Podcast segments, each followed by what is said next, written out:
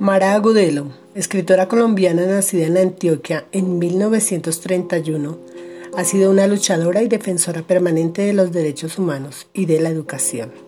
Trabajó en distintos medios escritos y desempeñó labores como funcionaria en pro de la cultura durante algunos años. Este bonito soneto suyo, Conformidad. Amo tu amor así, tu amor callado, tu amor que se arrodilla en la esperanza, tu amor que se retarda en la labranza por querer florecer en mi vallado.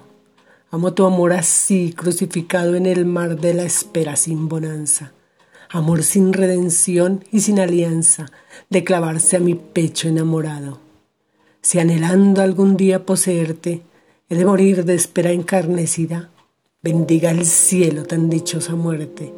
Y si al final del viaje he de tenerte, tu amor será el pasaje de partida primera jugada de mi suerte.